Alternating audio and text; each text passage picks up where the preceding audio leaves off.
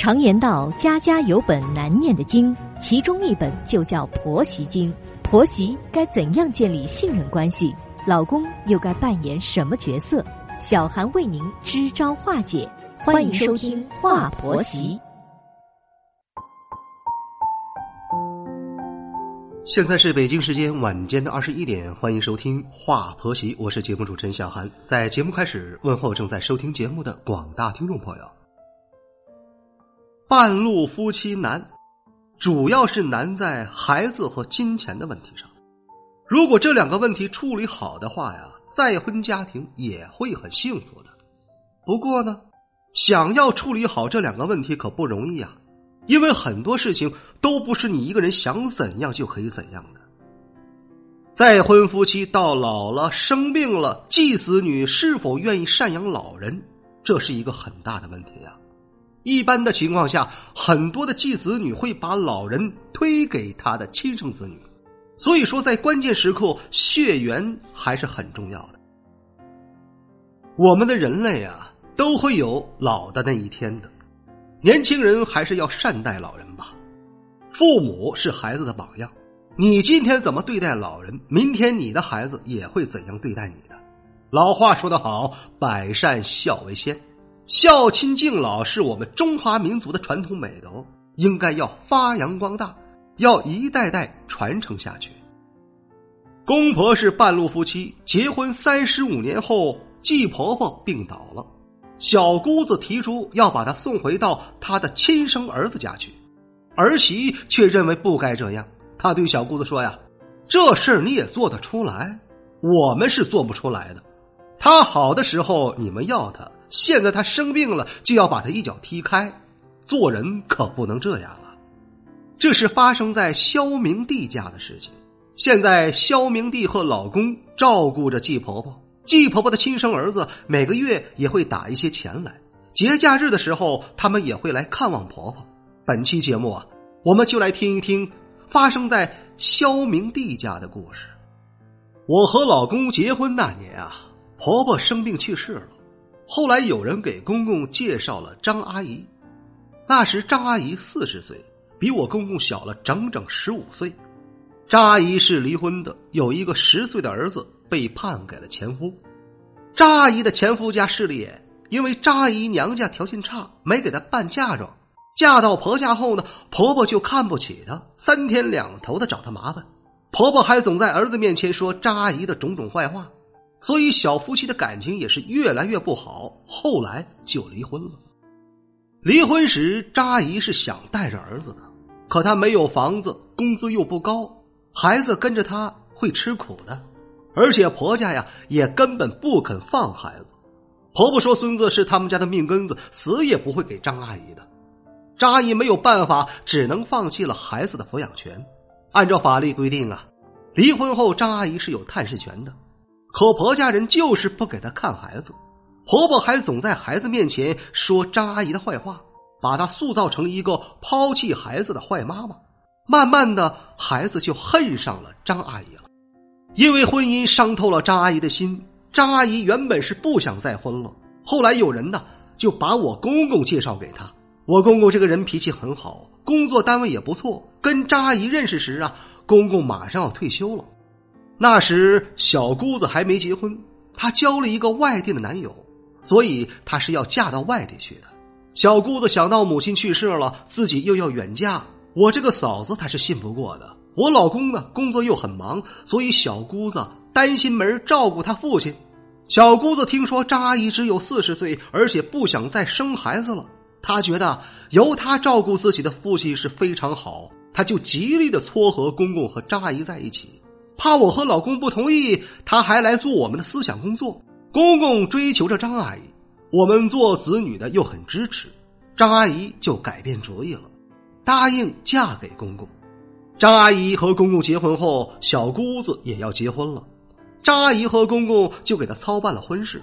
我和老公有了孩子，说是把孩子送去退休的公公带，其实啊，还是张阿姨在帮我们带。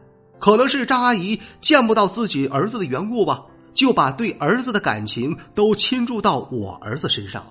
我很感激他。小姑子家有了孩子后，因为夫妻俩忙着做生意，每年的寒暑假都把孩子送到娘家来，公婆就帮他们带着。后来孩子们渐渐长大了，但是公公的身体也不好了，婆婆就一直照顾着公公。因为公公有婆婆在照顾，我家和小姑子家都很放心。我们是经常去看望他们的。小姑子很少回娘家，总说工作忙。这一转眼啊，公婆结婚已经三十五年了。此时公公已经是九十岁的老人了，婆婆也七十五岁了。本来一直是婆婆在照顾公公的，可是有一天啊，婆婆去给公公倒洗脚水的时候，不小心摔了一跤，然后就病倒了。为了便于照顾两个老人，我和老公把他们接到自己的家里。老公还通知了小姑子，让她来我们家一起商量商量怎么照顾老人的事儿。